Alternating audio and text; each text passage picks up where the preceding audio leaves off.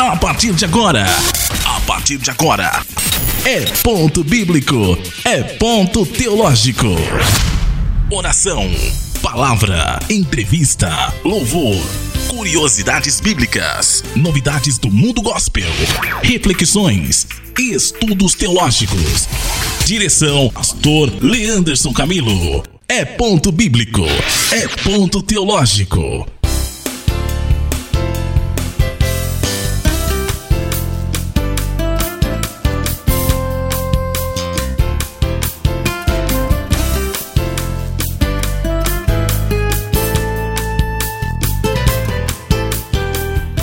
Graça e paz a você. Você tem a palavra de Deus? Pegue a palavra de Deus. Eu quero aproveitar hoje. Eu quero ir com você até esse texto bíblico, texto muito poderoso, muito abençoado. Texto esse a qual o Senhor Jesus tem nos proporcionado. Queridos, esse texto de Efésios, no capítulo 3, o verso 9. Quero desde já deixar para sua meditação, ele diz assim: e demonstrar a todos qual seja a dispensação do mistério que desde os séculos esteve oculto em Deus, que tudo criou por meio de Jesus Cristo. Hoje nós vamos falar um pouco sobre a origem da igreja e é muito importante a gente aprender sobre a origem da igreja e sobre os períodos da igreja. Mas antes disso, eu quero fazer uma introdução com você sobre a história, sobre o que é a história da igreja e para que nós venhamos a aprender melhor. O que é história? A história pode ser definida primeiramente como um evento real, que acontece no tempo e espaço como resultado de ação humana. E tal evento não pode se repetir exatamente mais tarde em outro lugar. Todavia, paralelos e padrões podem aparecer para o historiador, porque pessoas se comportam semelhantemente em tempos e em locais diferentes. A história, como ciência, estuda o desenvolvimento do homem no tempo sendo um relato interpretado do passado humano socialmente importante, baseado em dados organizados e reunidos pelo método científico a partir de fontes arqueológicas, literárias ou vivas. A história da igreja, portanto, é um relato interpretado da origem, progresso e impacto do cristianismo sobre a sociedade humana. Tudo isso é baseado em dados organizados e reunidos pelo método científico, a partir de fontes arqueológicas, documentais e vivas. Ela é a história interpretada e organizada da redenção do homem e da terra. Por que a gente deve estudar a história da igreja? Se você observar, os cristãos, a gente nutre um interesse especial pela história da igreja, porque os fundamentos da sua fé estão firmados nela. O cristianismo, além de ser a mais global e universal de todas as religiões, tem sido uma enorme influência na história da raça humana.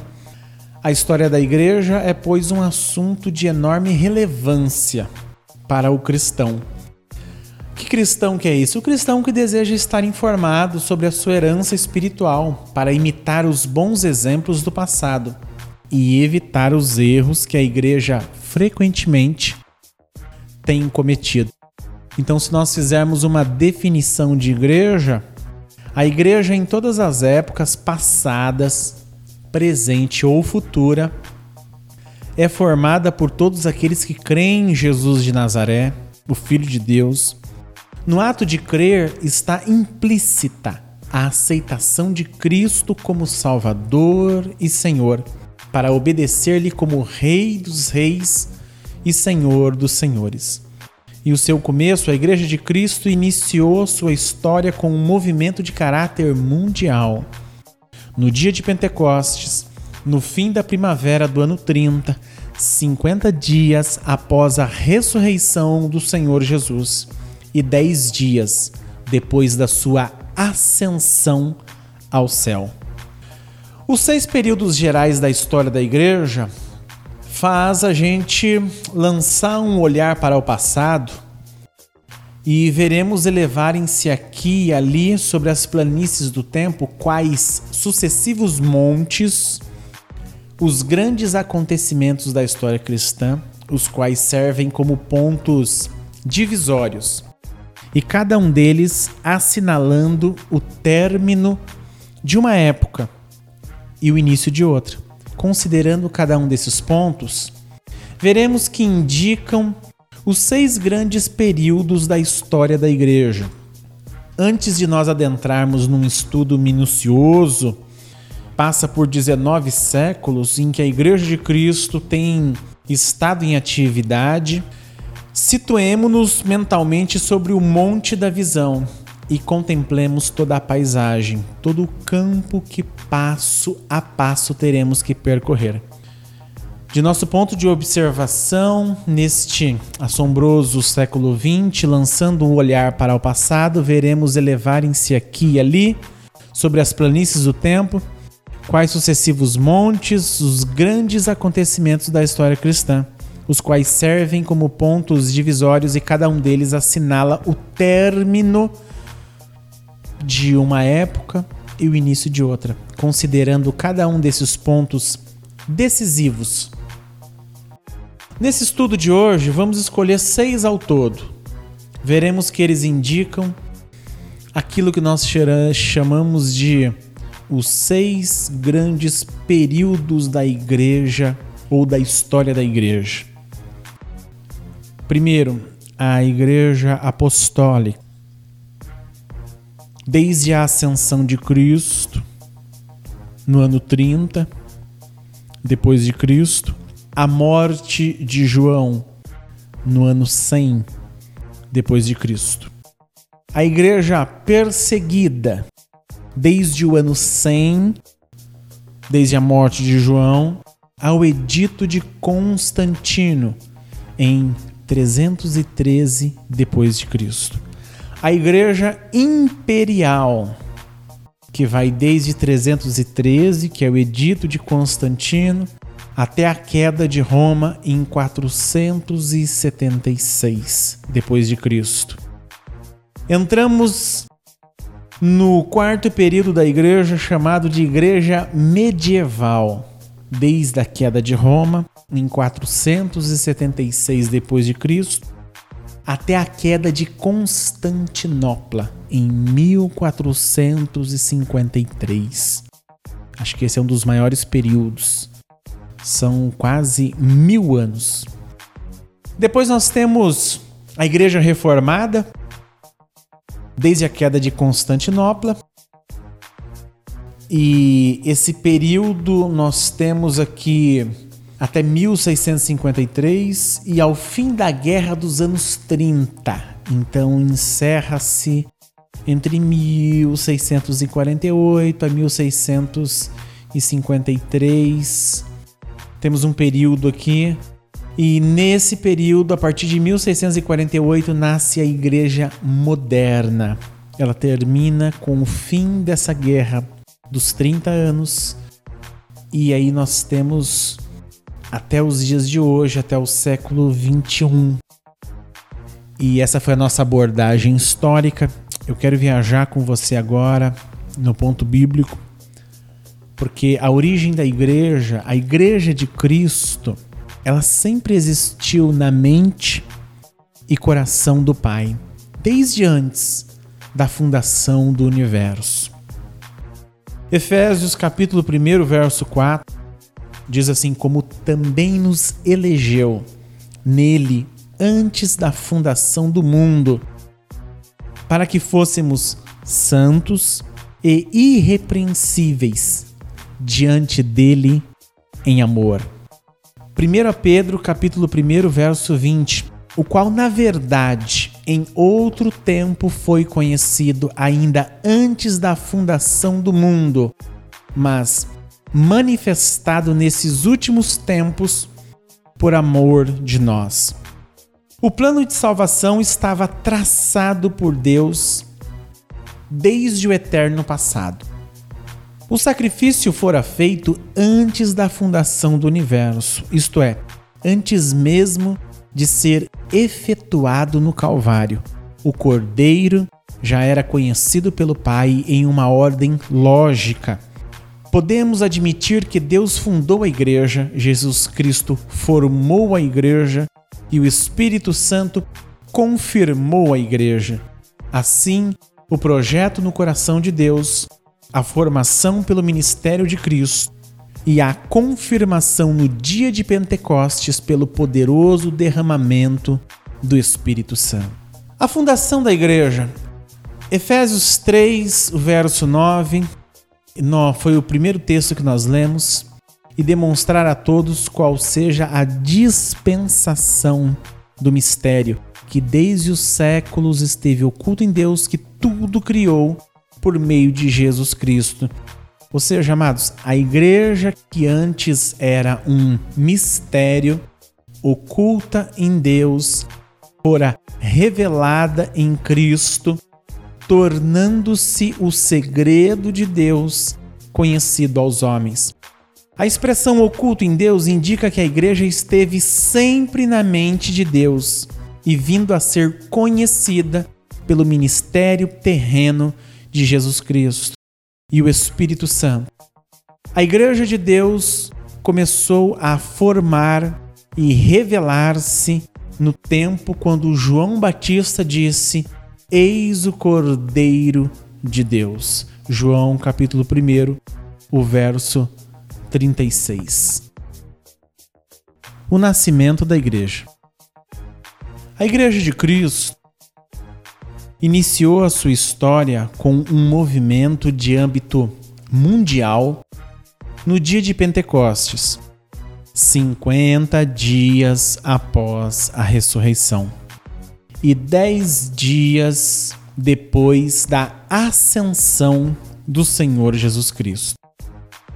Na manhã do dia de Pentecostes, 120 seguidores de Jesus oravam reunidos línguas de fogo desceram sobre eles, falaram em outras línguas.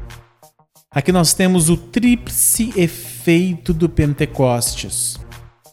Primeiro, iluminou a mente dos discípulos. Segundo, eles compreenderam que o reino não era político. Terceiro, deveriam estar totalmente na dependência do Espírito Santo. A plenitude do tempo. Gálatas capítulo 4, verso 4 diz assim: Mas vindo a plenitude dos tempos, Deus enviou seu filho, nascido de mulher, nascido sobre a lei.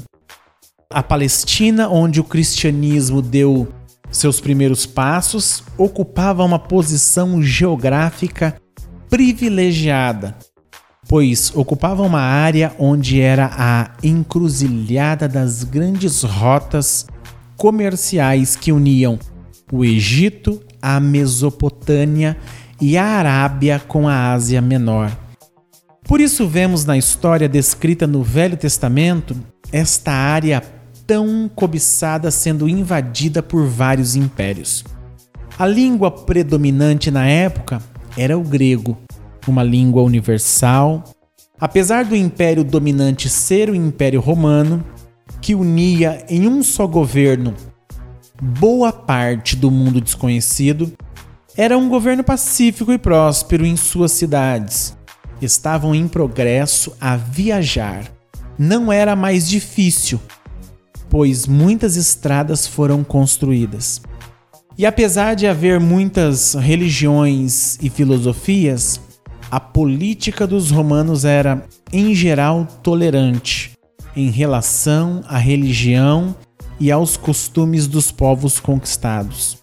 O mundo estava vazio espiritualmente, assim o mundo estava pronto para a recepção de uma nova religião. A plenitude do tempo não quer dizer que o mundo estivesse pronto a se tornar cristão. mas quer dizer que nos seus desígnios de Deus havia chegado o momento de enviar o seu filho ao mundo. A história da Igreja Apostólica, esse período que nós vamos estudar, desde o ano 30 até o final do primeiro século, a gente vai falar nessa primeira parte primeiro sobre o crescimento da igreja. Vamos tentar entender?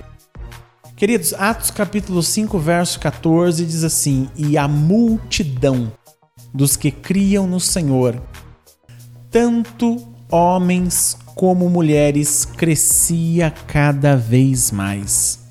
Atos 6, o verso 7: E crescia a palavra de Deus, e em Jerusalém se multiplicava muito o número dos discípulos, e grande parte dos sacerdotes obedecia à fé. A arma usada pela igreja, através da qual a igreja crescia demasiadamente, era o testemunho de seus membros. Enquanto aumentava o número de membros, aumentava o número de testemunhas, pois cada membro era um mensageiro de Cristo.